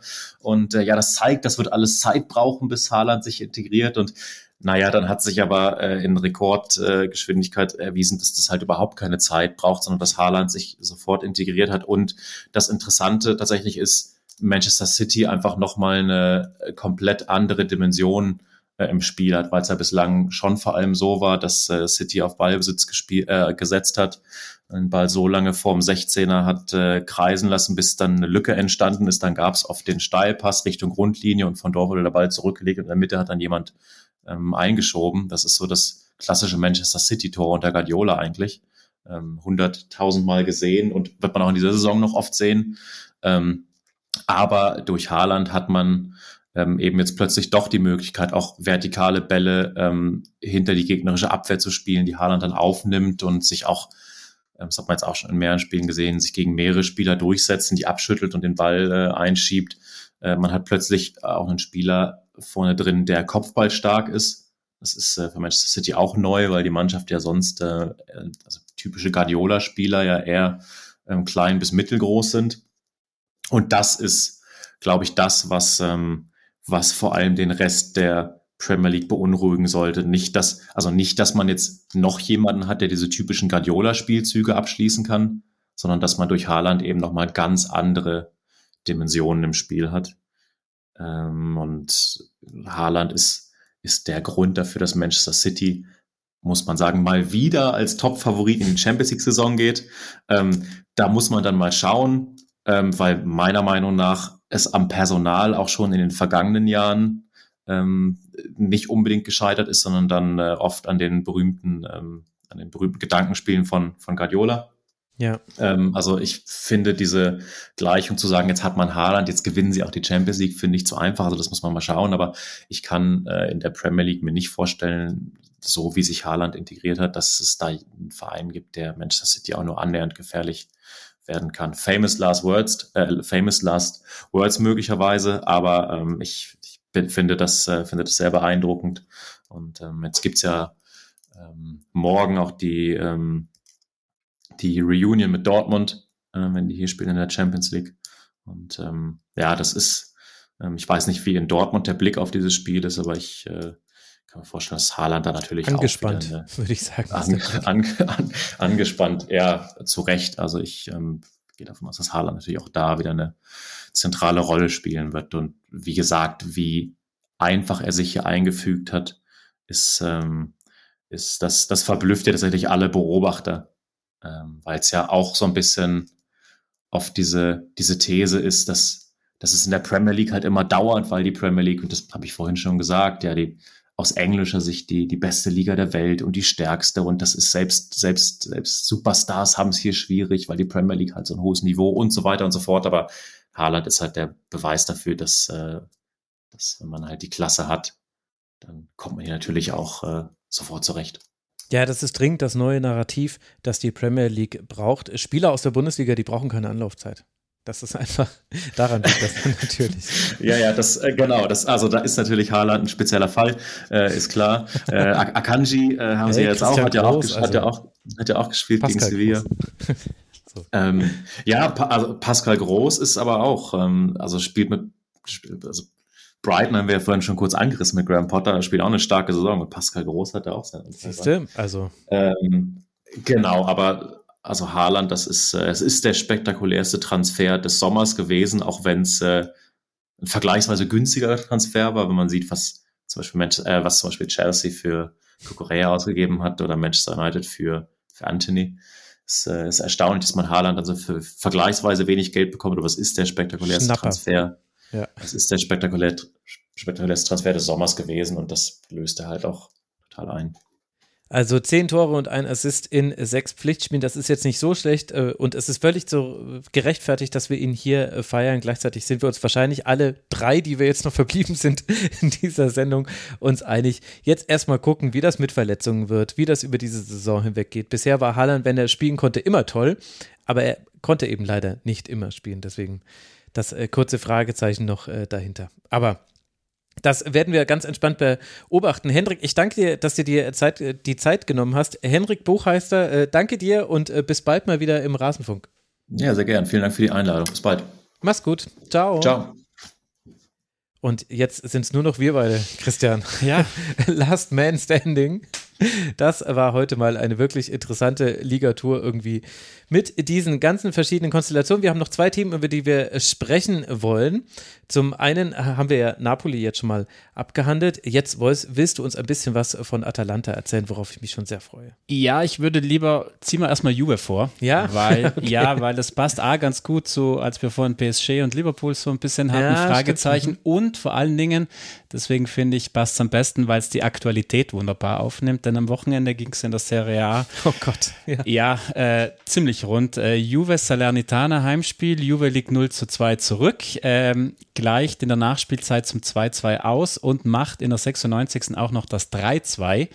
Ähm, was aber vom VAR zurückgenommen wurde, was bis heute kaum jemand versteht. Also es geht darum, es war eine Eckballsituation, Milik per Kopf und Bonucci stand im Abseits, keine Frage, aber hat halt in keinster Weise eingegriffen. Also hat weder ein Gegenspieler irgendwie bedrängt, noch auch dem Torhüter irgendwas äh, getan sozusagen.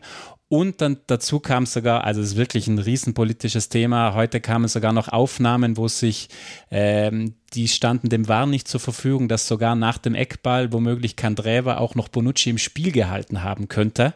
Äh, aber diese Aufnahmen hatte der War nicht zur Verfügung. Da hat sich heute die Schiedsrichtervereinigung in Italien gemeldet, gemeint, ja, es tut uns leid, aber das Bild stand nicht zur Verfügung.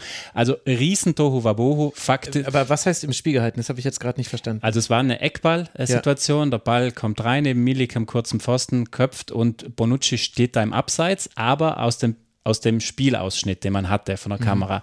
Von der anderen Seite hat man gesehen, dass Kandreva, der stand an der, äh, bei der Ecke so, sozusagen vorne an der kurzen. Der Salernitana, äh, der Salernitana Spieler, der hat, genau. Stimmt, das habe ich gesehen und so. das war deutlich. Also der hatte so um einen Meter oder so weiter aufgehoben. Könnte sein, denn man ist schwer zu beurteilen. Fakt Echt? ist, dass man einfach die Frage stellen muss, warum hatte der VAR dieses Bild nicht zur Verfügung? Ähm, das ist die erste große Frage.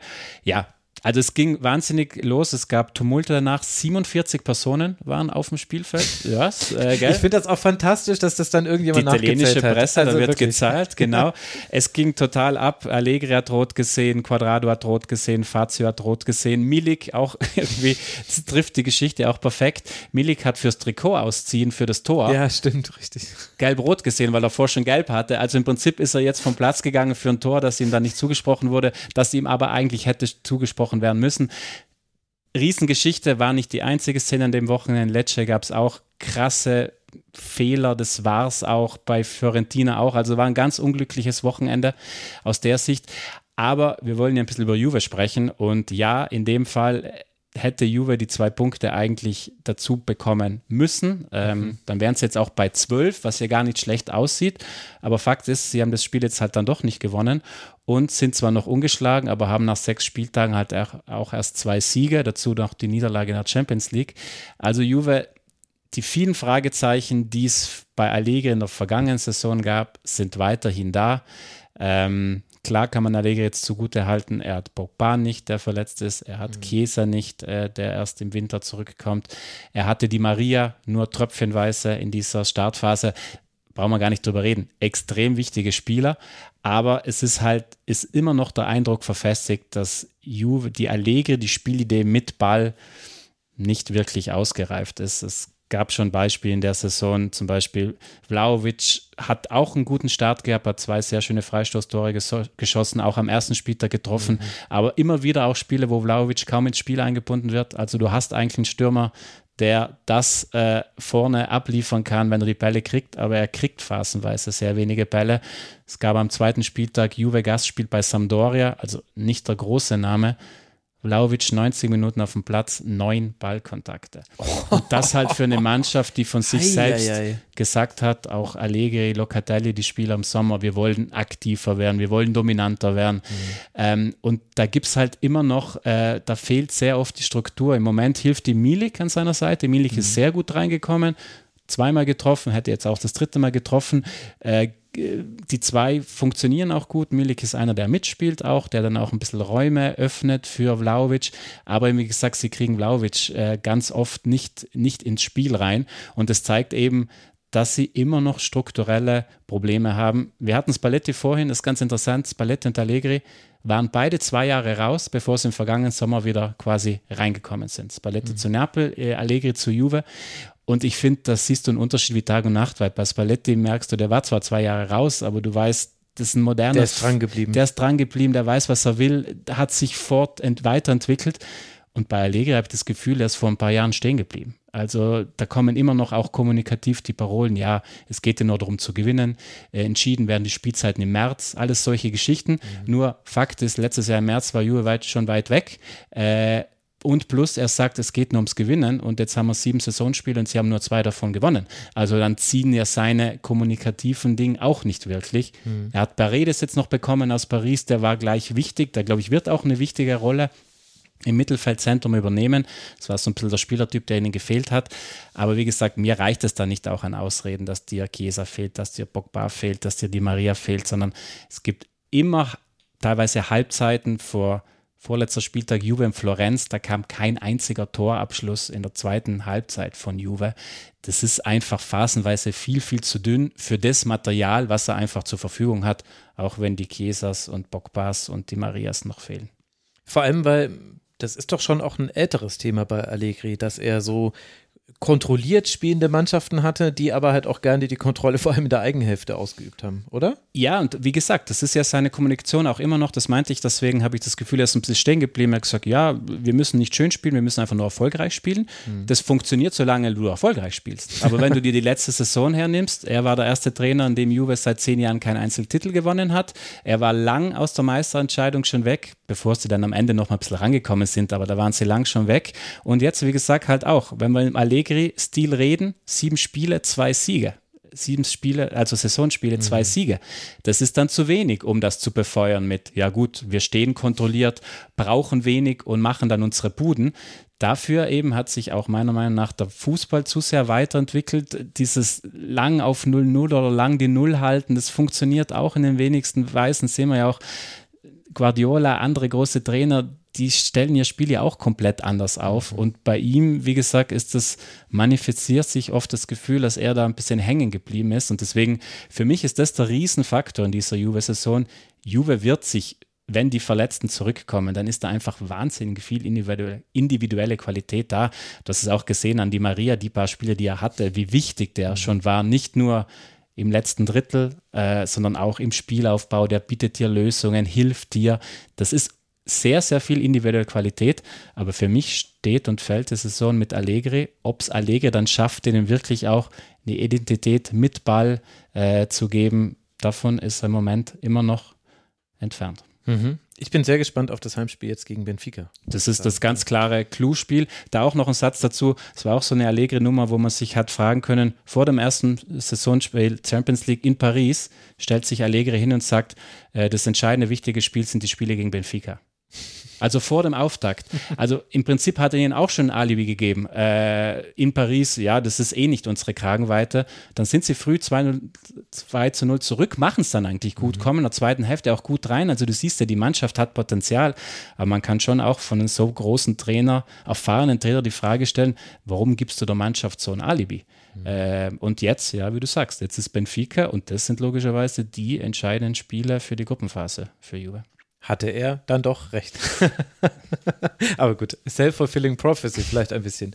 Okay, das ist die Situation bei Juve. Und was haben wir bei Atalanta? Du hast geschrieben, das neue Atalanta. Was ist denn alles neu bei Atalanta? Ja, also erstens Atalanta punktgleich mit Napoli und Milan an der Spitze. Das war auch nicht unbedingt zu erwarten nach ja. der letzten Saison, weil da ist doch ein bisschen was von diesem Atalanta-Zauber verflogen, der ja einige Jahre angehalten mhm. hat. Ich finde, also klar, ergebnistechnisch keine Frage, sie haben sich, sie haben es nicht mal geschafft, sich international zu qualifizieren, deswegen ganz klar. Aber ich sie waren letzte Saison auch nicht schlecht. Also man, was ihnen gefehlt hat, äh, war oft im letzten Drittel. Sie haben es immer wieder geschafft, Chancen zu kreieren, viele Leute in die gefährliche Zone zu bringen. Mhm. Aber dann hat es halt einfach daran gehapert, dass sie ihre Tore nicht gemacht haben. Das lag daran, dass Zapata lange verletzt war und allgemein war das so ein bisschen der Wurm drin und am Ende standen sie da ohne Europapokalteilnahme. Deswegen war jetzt im Sommer schon die Frage, was passiert jetzt mit Atalanta? Gasparini gab es so ein paar Aussagen, da war ja auch der Eigentümerwechsel, da ist jetzt mhm. auch eine Stimmt, ja. Amerikanerin amerikanische Gruppe dahinter. Gasparini, der meinte, ja, müssen wir reden, müssen wir mal schauen, ob das noch passt. Äh, also irgendwie hat man so das Gefühl, der Zauber ist verflogen. Und sie haben jetzt aber im Sommer, sie haben sich verjüngt. Das war meiner Meinung nach ein sehr guter äh, Schritt. Sie haben ähm, Heulund vorne, einen jungen Mann aus Graz geholt, für den sie auch tief in die Tasche gegriffen haben. Junger dänischer Stürmer, der jetzt auch schon einmal getroffen hat. Äh, sie haben Luckman geholt, den man aus Leipzig noch kennt. Mhm. Sie haben Ederson geholt von der Salernitana im zentralen Mittelfeld, 23 Jahre jung. Sie haben Soppi geholt auf Außen, 20 Jahre jung. Und hinten Okoli, ein aufstreibender, junger italienischer äh, Innenverteidiger, der ausgeliehen war, ein Cremonese, der jetzt wiedergekommen ist. Also frisches Blut. Und das tut ihnen insofern gut, weil der Stil ist weiterhin sehr aktiv, sehr physisch, da wird mhm. äh, marschiert, da wird äh, Tempo gemacht. Aber sie sind, und das, deswegen meine ich das neue Atalanta, sie sind defensiv viel strukturierter geworden. Also früher mhm. wahrscheinlich viele, die sich jetzt noch an Atalanta erinnern, da war oft Krawall, also im positiven Sinne. Äh, da war offensiv wahnsinnig viel los. Sie haben auch Räume gelassen. Und das ist jetzt in dieser Startphase, haben sie viel kontrollierter. Ähm, sie brauchen im Moment wenig. Ähm, sie hatten jetzt am Wochenende, hatten sie Cremonese, haben lang 1-0 geführt. Wenn sie das Spiel gewonnen hätten, dann wären sie jetzt bei 16 Punkten. Dann hätten sie nur das eine Unentschieden gegen Milan, das eben ziemlich beeindruckend war. Ähm, haben zwar noch in dem Fall später den Ausgleich bekommen, aber sie hatten eben schon Spiele in der Saison, wo sie kontrolliert gespielt haben und dann irgendwann ihr Tor gemacht haben und dann die Spiele auch die meisten bisher gewonnen haben. Und wenn das eben wieder, wie gesagt, dazu kommt, diese Defensive, ein bisschen mehr Ausgeglichenheit, dazu frischer Wind, ähm, der da ist und weiterhin die Abläufe von Gasperini, die ja weiterhin da sind. Also die Mannschaft äh, weiß ja das, was sie zu tun hat. Äh, Finde ich einen spannenden Ansatz, vor allen Dingen, und das könnte halt ein entscheidender Punkt sein. Sie sind jetzt halt auch die einzigen aus diesen italienischen Topclubs, die nicht die Doppelbelastung haben. Mhm. Wenn man sich gerade in dieser Startphase angeschaut hat, eine englische Woche nach der anderen, bei den Großen teilweise schon einige muskuläre Verletzungen in Italien, wirklich auffällig. Also man hat gemerkt, dass dieser, ja, ja, was man in, Italien nicht unterschätzen darf, äh, die Saison ging eine Woche früher los als gewohnt, äh, hat aber auch lang gedauert für viele Spieler mit Nationalmannschaft. Mhm. Also man hat, glaube ich, jetzt schon mal merkt, das haben auch einige Serie A-Trainer schon angesprochen, ui, muskuläre Geschichten könnte gefährlich werden und du hast bei allen Top-Teams jetzt schon teilweise Schlüsselspieler die fehlen.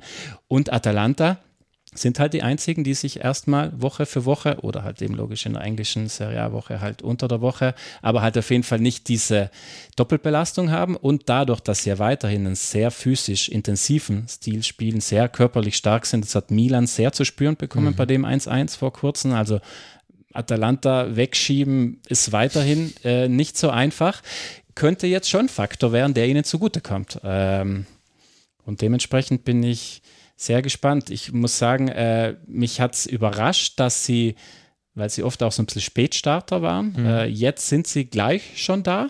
Äh, schauen, wie sich das äh, weiterhin äh, wie sich das weiterhin entwickelt. Äh, Gasperini hat auch noch im Spätsommer gemeint, so, ja, eigentlich ist es nicht die Mannschaft, die ich wollte. Ich hatte schon ein bisschen andere Ideen gehabt, hat so ein bisschen vor sich hin gemurmelt, sage ich mal. Aber Fakt ist, jetzt ist er mittendrin, er hat auch noch Stürmer bekommen, er hat Heulund bekommen, Lockman, äh, Lookman bekommen. Das war auch immer so ein Thema. Er hat gesagt, seit zwei Jahren rede ich auf, auf auch ein, wir brauchen Stürmer, wir brauchen Stürmer. Jetzt hat er sie bekommen. Die haben auch beide gleich schon gut eingeschlagen. Also spannendes Projekt. Schauen, ob Atalanta es schafft, da auch vorne dran zu bleiben. Aber absolut. Und ich bin so dankbar, dass du hier bist, Christian, und äh, dass ich hier immer Experten habe, denn bei der Serie A ist es wirklich unmöglich, die Transfers zu bewerten. Atalanta hatte 64 Zugänge und 63 Abgänge. Woher soll ich erkennen, wer in diesem Wust aus Laien vielleicht dann doch irgendwas kann? Ich habe keine Chance. Es ist einfach, es war einfach absolut bizarr. ja, ist ein großes Thema. Sind ja auch ein paar, so wie einer wie Remo Freuler, der in die Premier League gewechselt mhm. ist, also auch logisch Identifikationsfigur, wichtiger Figur, die weg sind, aber eben wie gesagt, sie sind jünger geworden und ja, im Moment, ah ja, ein Name müssen wir noch nennen, Cope Miners der Niederländer, der letzte Saison auch schon mhm. da war. Schon vier Tore gemacht. Ja, herausragenden Saisonstart. Nicht nur aufgrund seiner Tore, da wirklich im zentralen Mittelfeld. Äh, da war ja ewig diese ähm, Freuler der Rhone, das war so das Tour, das mhm. Atalanta auch getragen hat. Die anderen haben Krawall gemacht, sage ich mal, im positiven Sinne und sie haben da im Zentrum das Zentrum zugemacht. Cope Miners ist jetzt da in die Rolle mit der Rune perfekt rein, hat da auch noch diesen sehr, sehr guten Abschluss aus der Distanz, der schon ein paar Mal zum Tragen kam, äh, bringt diese Physis mit, verkörpert jetzt eigentlich auch diesen Atalanta-Stil sehr, sehr gut von Gasperini. Also ja, sehr guter Start und eben wie gesagt, sie haben die Doppelbelastung nicht. Mal schauen.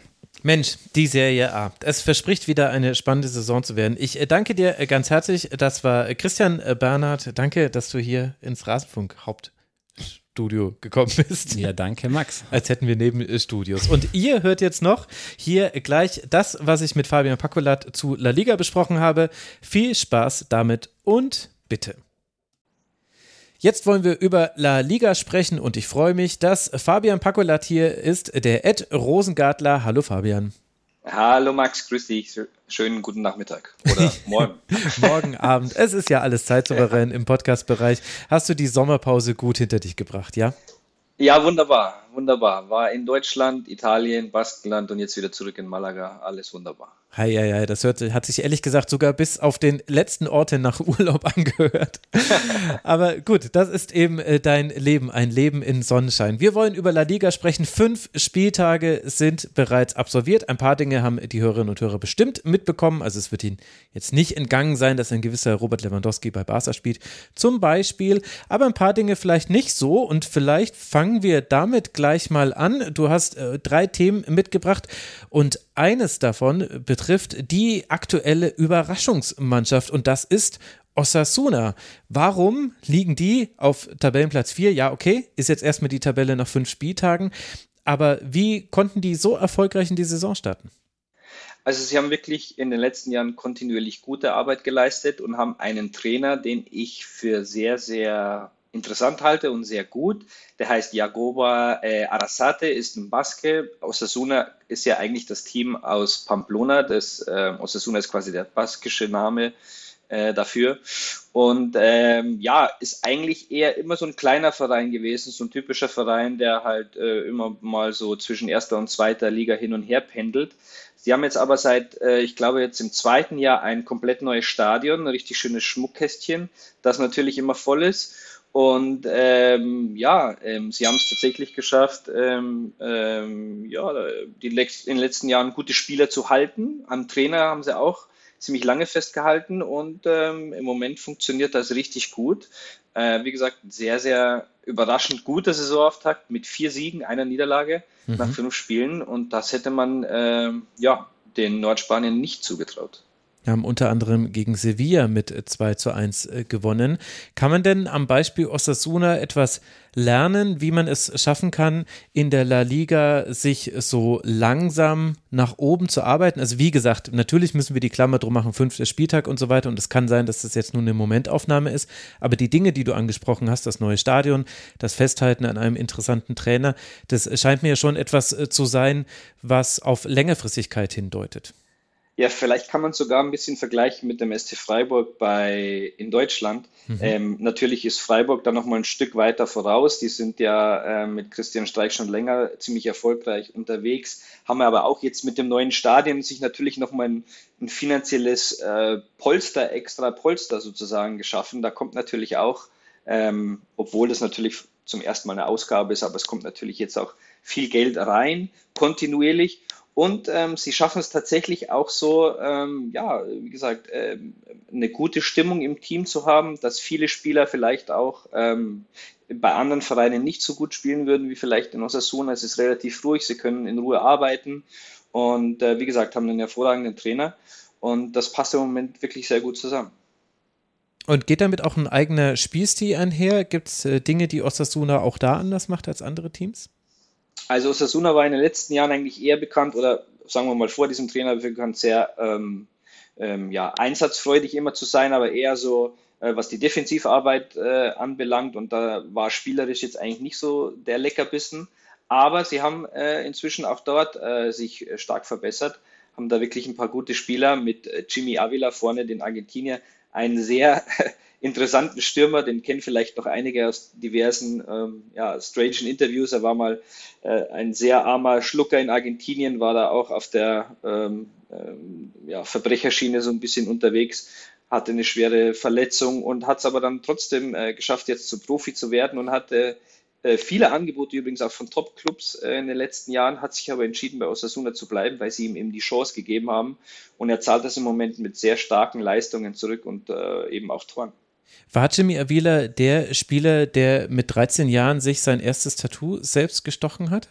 Ich glaube, das war der, ja. Und ähm, hat auch dann eben irgendwie Kollegen über den Tisch gezogen und so mhm. weiter. War halt hartes Überleben in Argentinien, hat auch selbst gesagt, dass er da viel ähm, ja, Mist gebaut hat. Und ähm, äh, naja, er ist jetzt sehr dankbar, sagen wir mal, über seine zweite Chance im Leben. Und ähm, ja, wie gesagt, hat jetzt bevorzugt, bei diesem Club zu bleiben, weil er dort wirklich ähm, ja, befreit arbeiten kann. Und er mhm. möchte dem Club auch ein bisschen was zurückzahlen, dass er eben dieses Vertrauen ähm, ausgesprochen bekommen hat vom Verein. Ich habe übrigens untertrieben. Es war schon mit zehn Jahren das erste Tattoo. Äh, ich werde mal ein äh, Porträt dazu, äh, werde ich verlinken. Er hat sich übrigens äh, das Wappen von Rosario damals tätowiert, also da der Fußballbezug auch da. Sehr, sehr interessantes Porträt ist da mal bei ESPN erschienen. Da habe ich mich jetzt eben gerade noch äh, dran erinnert. Ja, also da hat man einen äh, Charakter.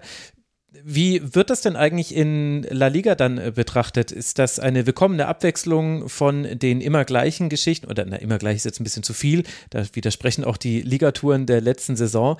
Aber es konzentriert sich ja logischerweise dann doch immer auf die großen zweieinhalb, vielleicht auch äh, großen drei. Ist das ein größeres Thema?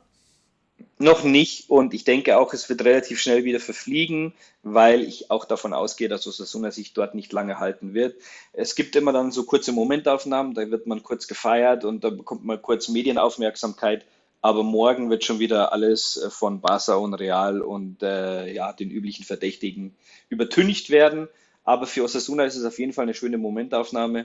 Und wenn sie es tatsächlich äh, mittel- oder langfristig schaffen sollten, dann eben vielleicht sowas aufzubauen wie der SC Freiburg in Deutschland, dann wird es mit Sicherheit auch mit der Medienaufmerksamkeit anders sein. Mhm. Aber im Moment ähm, denke ich mal eher, es ist eine kurzfristige ähm, ja, Lupe, die da über Osasuna, über Pamplona gelegt worden ist. Aber die wird auch schnell wieder verschwinden, sobald der sportliche Erfolg ausbleibt. Ja, umso schöner, dass wir das jetzt auch hier an dieser Stelle getan haben. Und auch das zweite Thema, das du mitgebracht hast, lenkt den Blick noch nicht auf die großen zwei, nur indirekt, denn du hast mir geschrieben, und ich zitiere hier, das möchte ich betonen, Betis ist die neue Nummer eins in Spanien. Bitte was? die neue Nummer eins der normalen Teams, sage ich jetzt mal in Anführungszeichen.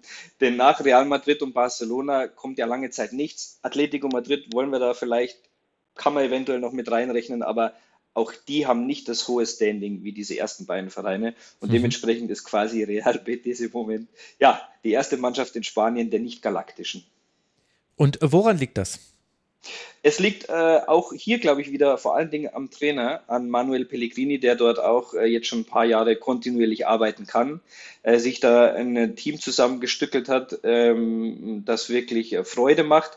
Und er hatte trotz ähm, großer Saisonprobleme in der Vorbereitung Betis hatte nämlich bis zum Transfermarktschluss ähm, ja, Probleme, drei oder vier Neuzugänge einzuschreiben.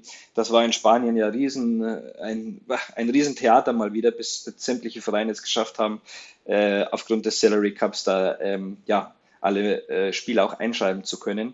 Dementsprechend war Betis, glaube ich, auch die ersten vier Spiele ähm, eben nur mit äh, dem Dreiviertelkader unterwegs. Hm. Aber sie schaffen es eben auch, ähm, ja, innerhalb der Mannschaft wirklich eine tolle Stimmung zu haben. Sie haben da so ein paar Vögel in den Reihen, wie zum Beispiel Joaquin, der ist jetzt schon 41, aber der ist einfach. 41, ähm, krass. 41, ja. Er spielt auch nicht mehr viel. Aber er ist einfach dafür da, ähm, ja, in der Mannschaft Stimmung zu sagen. Die haben wirklich eine, man, man sieht das auch immer in den Social Media Kanälen, die Betis auch sehr einzigartig betreibt, wie, die, wie das Team miteinander umgeht, wie sie zusammen lachen, feiern, essen, sonst irgendwas machen.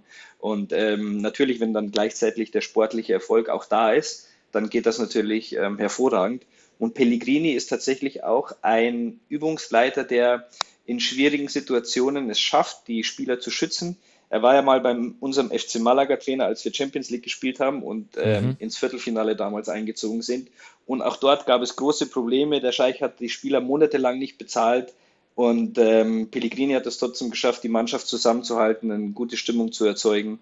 Und gemeinsam also haben sie dann quasi eine gewisse Stärke entwickelt aus dieser schwierigen Situation. Ähm, ja, und ähm, das ähm, gelingt ihm bei Betis auch wunderbar.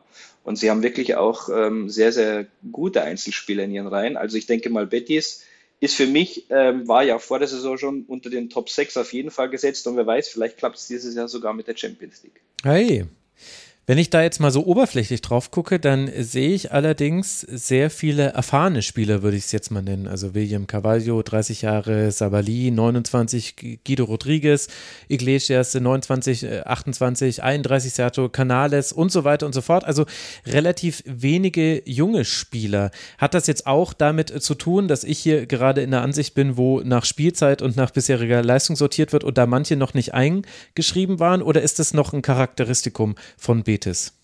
Also es gibt natürlich äh, schon noch ein paar Junge, die, die äh, vielleicht noch nicht eingeschrieben waren, wie zum Beispiel Luis Enrique, der Brasilianer, der am Anfang der Saison ähm, kam, mhm. der jetzt, glaube ich, ähm, erst dieses Wochenende sein erstes Spiel gemacht hat.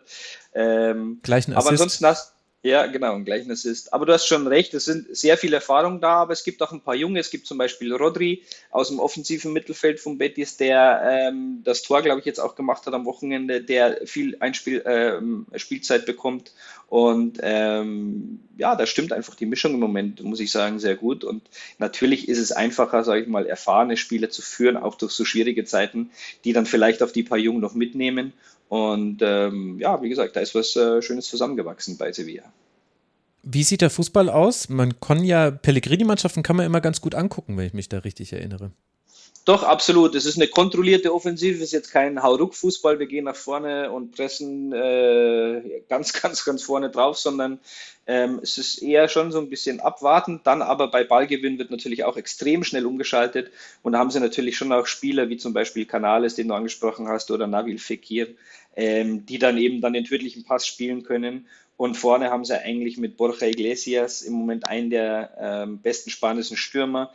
Der trifft zumindest ähm, ja, in den letzten Monaten, wie er lustig ist. Mit Juanmi haben sie jetzt einen, der sich leider verletzt hat, schwer. Der hat in den letzten Jahren auch ähm, vor allen Dingen mit seiner Schnelligkeit viele gefährliche Situationen rausgespielt. William José ist da, der auch erst jetzt eingeschrieben, eingeschrieben werden konnte. Der hat aber jetzt in der Europa League getroffen, auch zweimal. Also da ist schon Potenzial da und ähm, wie gesagt, das Umschaltspiel ist ziemlich gut. Ansonsten würde ich sagen, eine kontrollierte Offensive mit, ähm, wie gesagt, schnellem Umschaltspiel.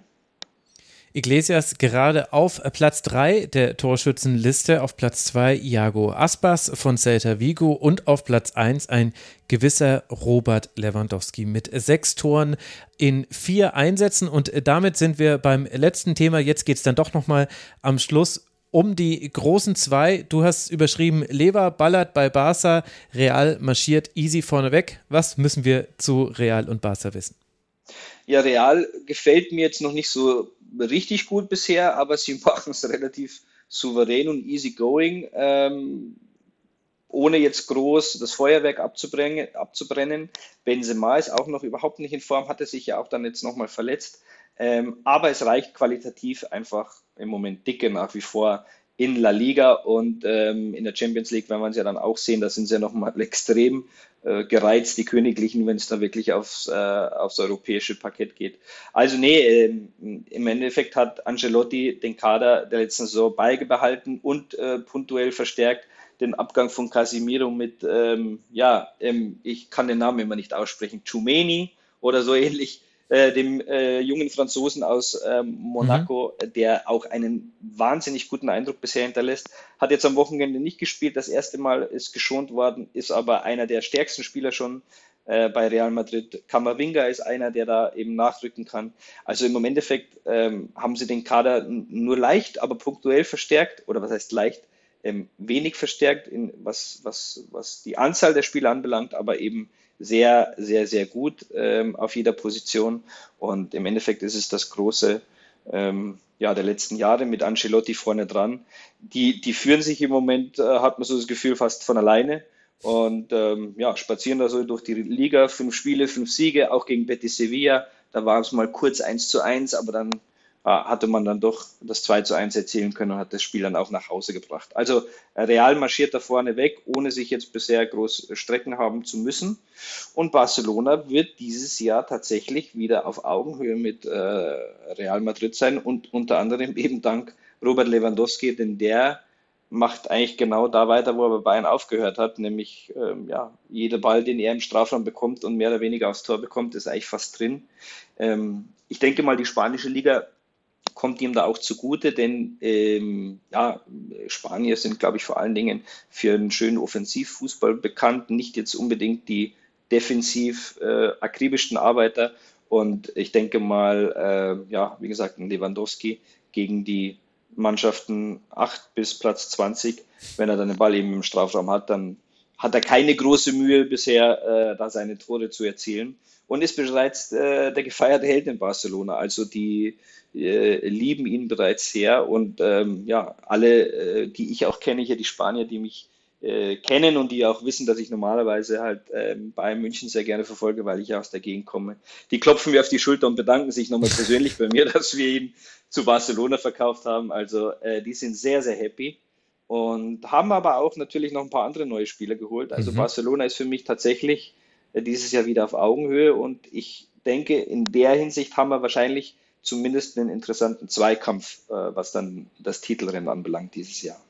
Wir nehmen jetzt natürlich auch auf an dem Tag, an dem am Abend auch Bayern gegen Barca antreten wird. Ich will jetzt nicht irgendwie das Spiel vorwegnehmen, das ist äh, kaum zu prognostizieren. Was mir allerdings aufgefallen ist, war, eine, ich würde es dann doch schon gewisse Überheblichkeit nennen in der Rezeption äh, der Medien, dass man jetzt erneut wieder gegen Barca spielt. Kann das sein, dass noch nicht alle mitbekommen haben, dass das Barca aus dem letzten Jahr und auch das von vor zwei Jahren vielleicht gar nicht mehr so viel leistungstechnisch mit dem zu tun hat, wie Barca jetzt auftritt?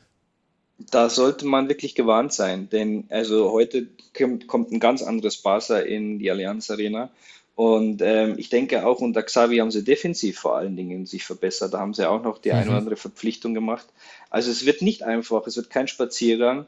Ich finde im Mittelfeld sehr, sehr interessant die jungen Spanier Pedro und Gavi. Die sind unwahrscheinlich krasse Talente. Beide ähm, werden dort über Jahre auch dominieren, werden so ein bisschen das Xavi und Iniesta der jetzigen Zeit werden.